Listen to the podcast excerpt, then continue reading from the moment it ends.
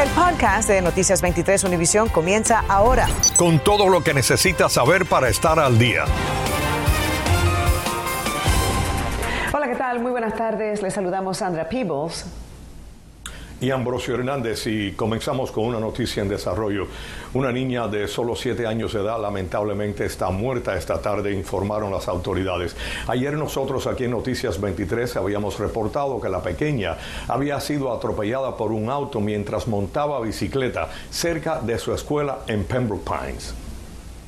Y es que ha habido otros accidentes en esa misma intersección. Javier Díaz está en vivo desde la escena para contarnos qué piensan otros padres sobre este lamentable hecho.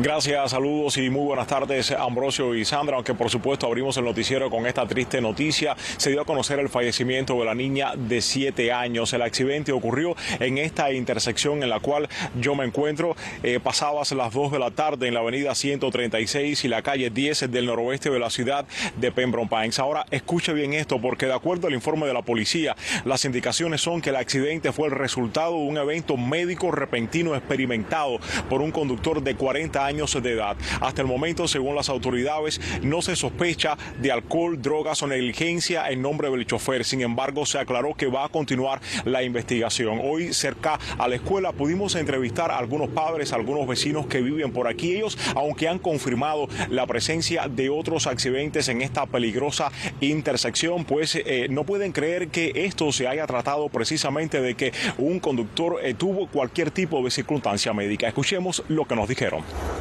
Y los stops de aquí, yo misma he parado a la policía a decirle, póngale las luces alrededor. Mucha gente como que no los ve, no se dan cuenta. Y es muy triste que tenga que pasar un accidente y perder la vida de una niña, de una inocente de 7 años, cuando se han podido hacer algo para evitar. La investigación preliminar también reveló que el conductor del vehículo se pasó una señal de alto ubicada en la intersección y posteriormente golpeó a la niña. El conductor también fue eh, transportado al hospital donde se están investigando las causas de este, eh, esta circunstancia médica que se le presentó que lo llevó a perder el control de su vehículo. Por otro lado, acá eh, donde ocurrió el accidente se mantiene todo tranquilo. Hasta ahora no han llegado familiares o personas cercanos a esta niña de solo siete añitos de edad. En vivo desde Pembroke Pines, soy Javier Díaz en Noticias 23, Univisión. Las autoridades están advirtiéndole a las personas esta tarde sobre nuevas estafas eh, relacionadas al COVID-19. Esto mientras que aumentan los casos y más personas están buscando algún centro para hacerse la prueba. Nuestra colega María Fernanda López nos dice cómo protegernos para no ser una víctima más. A finales de diciembre, Maida y Tamara sintieron síntomas de COVID-19. Inmediatamente decidieron hacerse la prueba. Aprovecharon que muy cerca de su trabajo había un lugar ambulante donde en vez de resultados recibieron fue preocupaciones. Y lo que más me preocupa de todo esto es que yo puse hasta mi información de mi seguro médico. Tamara se hizo la prueba en este lugar el 27 de diciembre. Nunca me llegó la respuesta del examen. Algo más que me preocupa es que para el appointment había que poner el número de la licencia de conducir, incluyendo una fotografía. So, yo no sé a dónde fue para toda esa información mía. El 28 de diciembre, Maida sacó cita para el 30, pero antes de la prueba recibió algo que la sorprendió.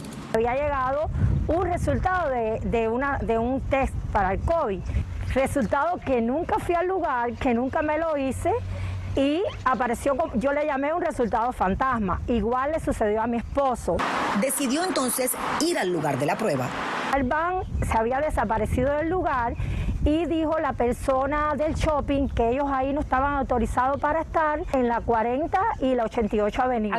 Ante este tipo de casos, la fiscal general de la Florida, Ashley Moody, pide estar alerta en los sitios de pruebas ambulantes potencialmente falsos, ya que los estafadores están aprovechando la alta demanda para robar información personal, financiera o médica.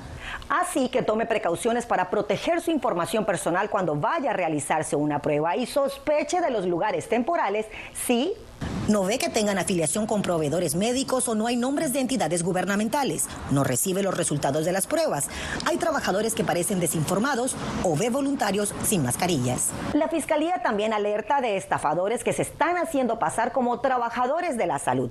Así que mire y pregúntese si ¿Están vestidos igual que los otros trabajadores? ¿Interactúan con los encargados que toman pruebas?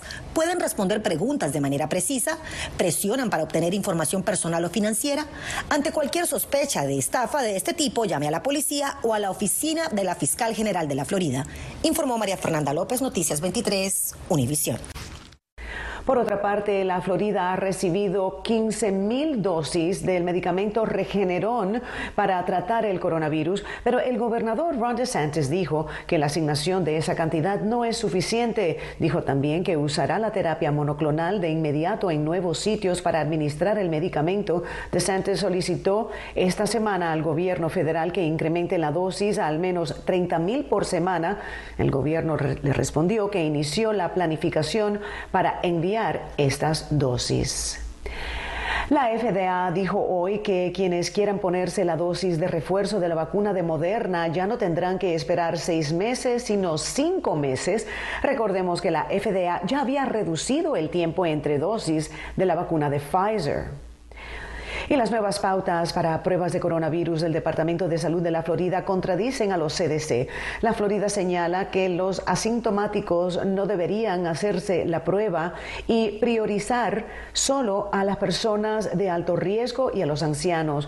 Pero los CDC recomiendan la prueba si han tenido contacto con alguien infectado y si tienen síntomas o no están vacunados. Añade también que pueden transmitir el virus incluso si son asintomáticos. El Estado insiste en tratamientos monoclonales que según los CDC no parecen funcionar bien contra la variante Omicron. Bueno, pasamos ahora a una misteriosa tragedia de un asesinato, asesinato de dos personas que murieron baleadas en la zona conocida como The Redlands. La policía está investigando este sangriento hecho que ha dejado atónitos a muchos vecinos del área que dicen que la zona es tranquila. Iván Taylor está en vivo desde el lugar de los hechos para contarnos más. Adelante, Iván. Y Sandra, ¿quién disparó a quién y por qué siguen siendo las interrogantes que trajeron hasta esta casa a mi espalda agentes de la policía de Miami-Dade? Cuando agentes de la policía llegaron a la residencia en el 20799 y la calle 234 del suroeste de Miami-Dade, se encontraron con los cuerpos de dos hombres baleados, aparentemente frente al patio de la vivienda. Eran como algunos 14 tiros. Pero nada, como estamos en celebración de los Reyes, pues eso fue lo que pensamos. El macabro hallazgo ocurrió poco después de la medianoche. Una llamada al 911 reportó un tiroteo en esta área rural de los Redland. Las familias son muy agradables. Yo recién soy nueva para, el barrio y nos han dado la bienvenida. De verdad que se ofrecieron lo que necesitaban. Ellos nos dijeron que podía contar con ellos. A lo largo del día se vio agentes de la policía buscando evidencias, hasta tomando fotografías en las afueras de la propiedad, pero han mantenido hermetismo total en cuanto a la identidad de las víctimas, mientras entrevistan a vecinos de esta zona rodeada de viveros y hectáreas de terreno. De acuerdo con los agentes, fueron los rescatistas de Miami-Dade los que determinaron que los dos hombres murieron en la escena como consecuencia de las heridas de bala que recibieron.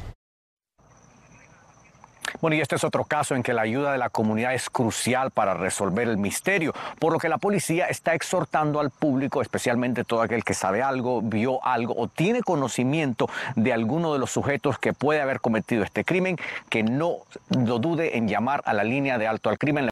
Informándoles en vivo desde el suroeste de Miami-Dade, Iván Taylor, Noticias 23, Univisión. Infórmate de los principales hechos del día. En el podcast de Noticias 23, Univisión. 70 mil personas se están haciendo pruebas cada día en los centros de pruebas para coronavirus en Miami-Dade, pero una buena solución podría ser las pruebas caseras que aún en estos momentos están llegando a Miami-Dade. Sin embargo, son escasas. María Fernanda, digo, María Alesia Sosa, nos cuenta dónde podemos encontrar estas codiciadas pruebas. Es una de las grandes estrategias del gobierno federal para combatir la variante Omicron. Se trata de las pruebas caseras de COVID-19 y aunque son de gran ayuda, es importante recordar que no son 100% precisas. El PCR, si te dice que estás enfermo, hay más de un 90% de que sí estás enfermo. En cambio, con las pruebas caseras, eso varía y puede ir de un 60 a un 70, máximo un 80%. Según lo prometió el presidente, 500 millones de estas serían enviadas a todo el país y podrán pedirse a través de una página web. Cuando los fabricantes nos hagan la primera entrega a finales de este mes, activaremos el sitio web y las personas podrán solicitar la prueba por allí. Pero cuidado, la FDA y la Fiscalía Estatal han advertido sobre la proliferación de kits de pruebas caseros falsos o no autorizados, por lo que llamaron a estar muy pendientes a la hora de comprar uno. Lo más importante, verifique que el kit tenga aprobación de la FDA. Investigue antes de comprarla, busque el nombre de la empresa y lea referencias. O también puede preguntar a su doctor por una marca específica. Visitamos tres farmacias del sur de Florida y no encontramos cajas. La disponibilidad todavía es poca, pero si la consigue, tome en cuenta son pruebas nasales. Está corriendo las redes de que se realice en la garganta, no se la realicen en la garganta. La prueba está diseñada para muestras de eh, secreciones nasales. Y se debe colocar en la nariz y hacer la rotación y colocarlo según las instrucciones. Broward informó que repartirá exámenes caseros el sábado en las siguientes bibliotecas de Margate, Pembroke Pines y Fort Lauderdale. Por su parte, en estas ocho bibliotecas públicas de Miami-Dade repartirán miles de pruebas caseras este sábado desde las 7 y 30 de la mañana. Si decide comprarla por su cuenta, recuerde que la mayoría de los seguros por ahora no cubren el costo de esta prueba. María Alesia Sosa, Noticias 23, Univisión. El Ministerio de Salud Pública de Cuba reportó hoy 1.946 contagios de coronavirus en Cuba, localizados en todas las provincias del país. La cifra revela un incremento de 517 casos en relación con el día anterior. El parte de las autoridades sanitarias de la isla no da cuenta de ninguna muerte en las últimas 24 horas por causas asociadas a la enfermedad. Tras años eh, de negociaciones, el alcalde Francis Suárez dijo hoy que por fin han llegado a un posible acuerdo para la construcción del Estadio Inter de Miami y un masivo complejo comercial. Nuestra colega Erika Carrillo ha estado siguiendo el tema y ahora nos trae reacciones de los comisionados de la ciudad, quienes al final del día tendrán la última palabra. Ciudad de Miami confirmó haber culminado finalmente después de tres años la negociación con el empresario privado Jorge Santos, quien planea eliminar los campos de golf en el Parque Mel Ruiz para construir un masivo centro comercial, un hotel y un estadio de fútbol. Esto obviamente es preliminario porque necesita el consentimiento y el acuerdo de la Comisión de la Ciudad de Miami y en estos días empezaremos el proceso de, de explicar el negocio y, educar a todos los comisionados. Y obviamente nosotros podemos eh, cambiar, aceptar eh, en, ir hacia adelante. La negociación ha estado a cargo del administrador y del alcalde Francis Suárez, quien desde el año 2018 mostró su apoyo abierto para entregar sin una licitación esa tierra pública. El grupo Más Santos propuso construir un millón de pies cuadrados en zona comercial junto a dos socios que con el paso de los años renunciaron al proyecto. Para el estadio de fútbol aún cuenta con la participación del exjugador David Beckham. Yo comprendo que hay muchas personas que son fanáticos del fútbol y quisieron, votaron por el estadio. El estadio fue eh, la carnada para un millón de pies cuadrados de construcción que va a beneficiar a este señor que se ha quedado solo. Y le van a dar poder absoluto de hacer con la tierra del pueblo, que la tierra es, es un parque, hacer lo que quiera por 99 años. ¿Cuánto dinero recibirán los residentes de Miami por esta tierra? Eso sigue siendo un misterio. En el 2018, cuando fue a un referendo, los votantes aprobaron dar el parque por 99 años, con una renta anual mínima de casi 4 millones de dólares. Pero con el mercado inmobiliario de Miami por las nubes, los comisionados esperan más que eso. Cuando ya eso esté construido, establecido, nunca vamos a recibir 4 millones de dólares nada más. Siempre va a ser mucho, mucho más que eso. Para su aprobación, el contrato requiere cuatro de los cinco votos de los comisionados. Luego tendrían que cambiar la zonificación y además lograr la aprobación del aeropuerto y del condado Miami-Dade que han manifestado una preocupación por la seguridad aérea y el tráfico. Una de las pistas está en el mismo le pasa por el, por el medio del estadio. Todavía no hay una fecha clara para la reunión que tendrían que llevar a cabo los comisionados y realizar esta votación. Lo que sí es cierto, dijo la oficina del administrador, es que será en las próximas semanas. Erika Carrillo, Noticias 23, Univisión. Bienvenidos a la información deportiva. El Miami Heat hoy se tomará su segundo día de descanso, pero mañana entrará al tabloncillo del Footprint Center de Phoenix, Arizona, para medirse a los Suns en el penúltimo de la gira que culmina el próximo miércoles en Atlanta antes de regresar a casa. El equipo viene de lograr una victoria ante los Trail Blazers en Portland por 115 a 109, en partido en el que no jugó Jimmy Butler por molestias en un tobillo, pero en el que regresaron a la acción varios jugadores que estaban sometidos a los protocolos de salud y seguridad de la liga, entre ellos Max Strauss, quien fue el líder de la ofensiva con 25 cartones en la jornada, mostrando gran efectividad de larga distancia con 7 bombazos de 3 puntos. Y los Miami Dolphins cierran temporada el domingo en el Hard Rock Stadium de Miami Gardens recibiendo a los Patriotas de Nueva Inglaterra, tratando de repetir el resultado de la fecha inaugural cuando los derrotamos en el Foxborough Stadium por apenas un punto 17 a 16. De lograr el triunfo el domingo, el equipo terminaría por encima de 500, una temporada que durante los primeros ocho desafíos dio todas las señales del naufragio. El juego está pactado para las cuatro y media de la tarde. Ernesto Clavelo, Deportes 23. Hoy tuvo lugar eh, una ceremonia para nombrar como Juan José Perullero el tramo de la calle 3 del noroeste de Miami entre las avenidas 17 y 19 en la Pequeña Habana. Veteranos de la Brigada 2506 se unieron al comisionado Joe Carollo durante el evento. Perullero era miembro y presidente de la Brigada 2506. Participó en la invasión de Bahía de Cochinos y murió asesinado el 7 de enero de 1977 frente a su casa en Miami por hombres que le dispararon desde un auto. Y con esto, amigos, concluimos esta edición de Noticias 23. Gracias a todos por la atención prestada.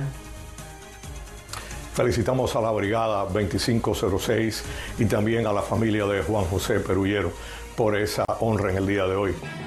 Acabas de escuchar el podcast de Noticias 23 Univisión. Puedes descubrir lo mejor de los podcasts de Univisión en la aplicación de Euforia o en univision.com diagonal podcasts.